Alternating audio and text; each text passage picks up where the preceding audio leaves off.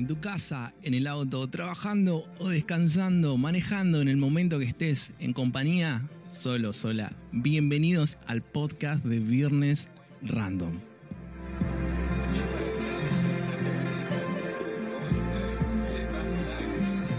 Un espacio para vivir, sentir y disfrutar juntos.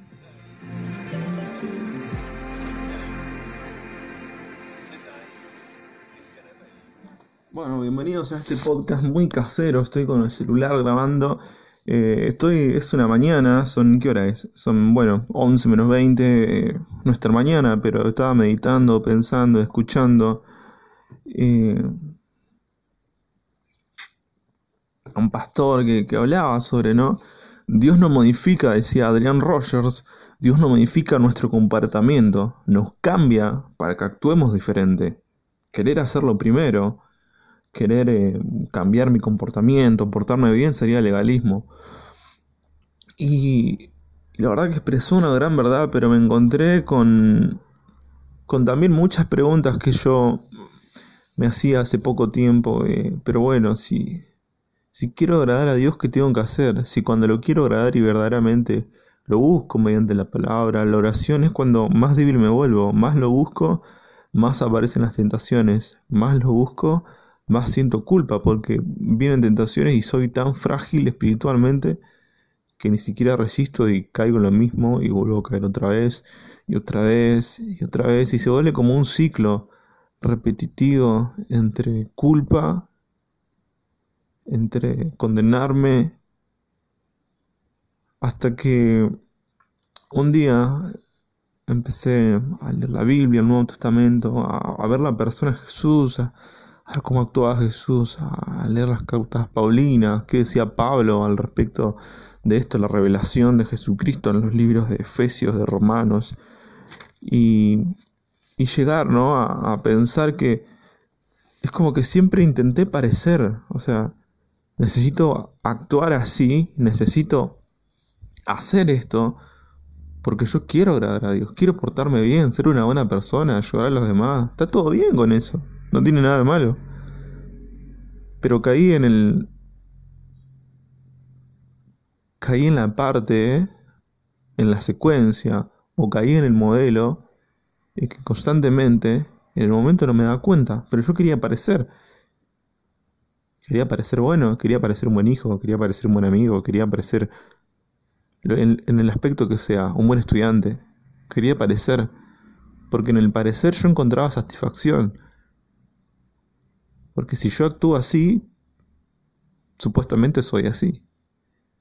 Pero continuamente fallaba, porque cuando yo quería aparecer, leía la Biblia, y bueno, hacía todo, estaba todo bien eso, estaba en regla.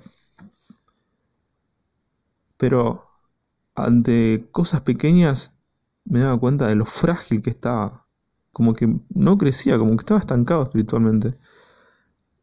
Y y me di cuenta que muchas veces trato de parecer. Cuando verdaderamente se trata de ser, no de parecer. Se trata de ser y, y aunque me pongo un poco filosófico, ontológicamente, las grandes preguntas que hicieron los, los filósofos, ser o no ser, y la clásica pregunta, no, esa es la cuestión, pero verdaderamente la fe se trata de ser. ¿Y qué somos? Cristo. Se trata de ser Cristo. Porque una vez que entendemos, eh, esto lo entendemos con la lectura de la Biblia, no es por otro lado que se nos revela, es primero, es la doctrina lo que nos hace entender y nos permite llevar una práctica de la vida espiritual expresada en la voluntad de Dios, que es la misma palabra. Por eso que se trata de, de ser Cristo, porque Cristo en la cruz nos dio el paso a la eternidad por vía de su sacrificio. ¿no? Nos permite ser, Efesios 1.4 eh, dice, nos permite ser aceptos en el amado. Es decir, yo, la obra ya fue consumada, consumado es, dijo Jesús en el acto de la cruz, consumado es. Estamos en tiempo pasado, es decir, ya fue un acto que está hecho, no es que voy a ser aceptado por lo que haga, soy acepto en el amado. Soy perdonado en Cristo. Soy redimido. Soy bendecido. Efesios dice, este, eh, todos ustedes están benditos con toda bendición espiritual. No dice que están benditos por un tiempo, eh, bendito serás si haces esto, bendito en tu entrada, en tu salida si haces esto, si no, cae el castigo. No, bendito con toda bendición espiritual. Bueno, pero vos me decís, bueno, si estoy con bendito con toda bendición espiritual, ¿por qué ni siquiera a veces me alcanza para fin de mes? ¿Por qué siento que no estoy bendito? ¿Por qué siento, a veces me siento, verdaderamente me siento miserable? Porque quiero tener una vida de comunión con Dios digna y cada vez aparecen más y más cosas que me sacan tiempo, que me sacan motivación, me sacan ganas y me vuelvo a sentir más indigno que nunca de Dios. Pero mira, déjame decirte una cosa. A veces cuando nosotros tratamos de parecer, vamos por un camino errado, porque el camino siempre va a ser la culpa, la condenación e indignos. Siempre me voy a sentir indigno de Dios. Y mira, te voy a ser sincero, verdaderamente lo somos. Siempre vamos a ser indignos de Dios. ¿Quién merece que el mismo Dios manda a su Hijo a morir por cada uno de nosotros, por lo que, por lo que yo me, por lo que a mí me pueda separar de Dios, por lo que yo haga? ¿Quién se lo merece? ¿Verdaderamente tengo yo méritos para que Dios haga algo así por mí? No, mucho menos puedo pensar eso si llevo una vida que como que digo, ah, mira qué bueno que soy, me lo merezco. No, Dios no es deudor de nadie, ni siquiera debe nada a nadie. Por eso que cuando estamos en el plano del parecer, continuamente no, nos va a separar de Dios. Pero cuando estamos en el ser Cristo, en el plano del ser, eh, entender que Dios en ese acto sustitutivo de la cruz, donde nos incluye en Él, en la cruz, en ese madero, en ese acto nos incluye a mí, a vos, a tu hermano, a tu primo, a tu abuela, a cada uno de nosotros. Nos incluye en esa cruz está, somos parte de esa cruz.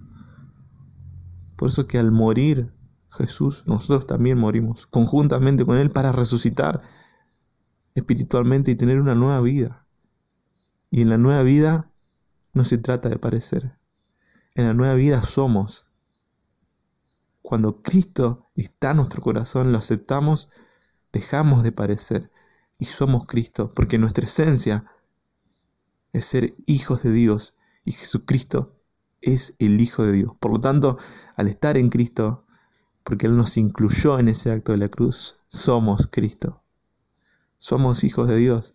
Y nuestro deber no es parecer, nuestro deber no es tratar de, parecer, de que, bueno, qué bueno que soy o qué malo que soy, no merezco nada, porque están los dos puntos.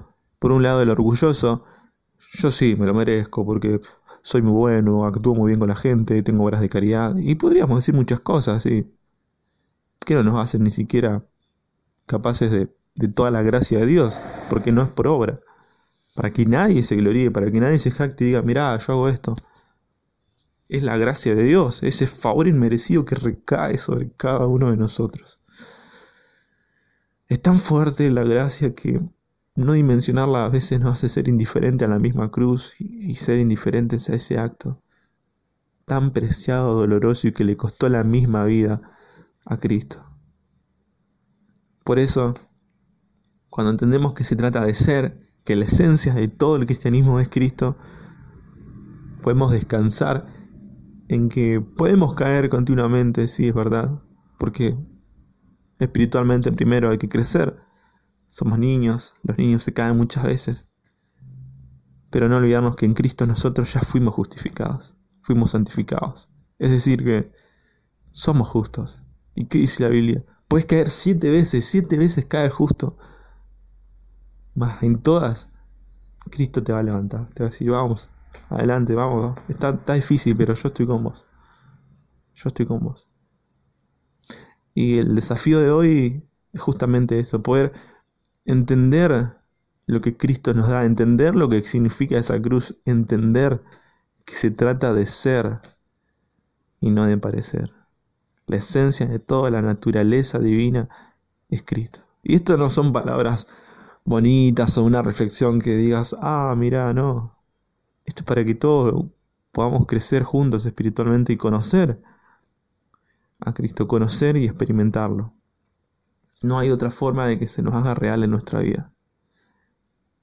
Y una vez que empezamos a conocerlo en la Biblia, a poder experimentar cada versículo, naturalmente se expresa en nosotros Cristo. Transmitimos paz, amor, benignidad, gozo. Y en los peores momentos es cuando sentimos su mayor paz. En los peores momentos es cuando nos sentimos acompañados. De que el mismo Cristo que estuvo en esa cruz está con nosotros a, través de su Espíritu. Qué noticia tan buena. Mira, te voy a dejar, pero Cristo nunca te va a dejar. Y aunque suene poético, es verdad. Yo ahora te voy a dejar porque este mini fragmento de reflexión momentánea que salió se va a terminar. Como se puede terminar nuestra misma vida. Pero ¿quién nunca te va a dejar? Es Cristo. Si vos lo aceptás y lo haces parte, nunca te va a dejar. Pero te lo aseguro y la seguridad no recae en mi palabra, mi seguridad, la seguridad que tengo recae en el mismo Dios. Es en serio esto, no es joda. En Dios recae la seguridad de que Jesús nunca te va a dejar. Él mismo lo dijo. Una vez si lo haces parte, hasta los últimos días de tu día, Él va a estar con vos. Y lo vas a poder experimentar, conocer, y hay garantía de esto. Yo lo hice parte hace no mucho tiempo. Espero que vos también. Hacerlo parte es muy fácil, es declararle y reconocer lo débil que soy, lo malo que hay dentro de mí, el pecado. Señor, te necesito, quiero que seas, decirle, quiero que seas parte de mis días, de mi vida, de cada día y de cada mes. Quiero conocerte. En tu nombre oro. Amén. Si hiciste esa oración, ya seas que no crees en Dios, nunca creíste. O si venís hace rato en la fe, pero era necesario hacerla, me alegro porque la hicimos juntos. Y creo que acercarnos a Dios en cualquier momento que estemos es lo mejor que nos puede pasar en nuestro día a día. Que sigas teniendo un buen día y, y qué momento para, para hacer parte a Jesús de nuestro día. Nos vemos, que tengas muy buenos días, buenas tardes o buenas noches. Chau, chau.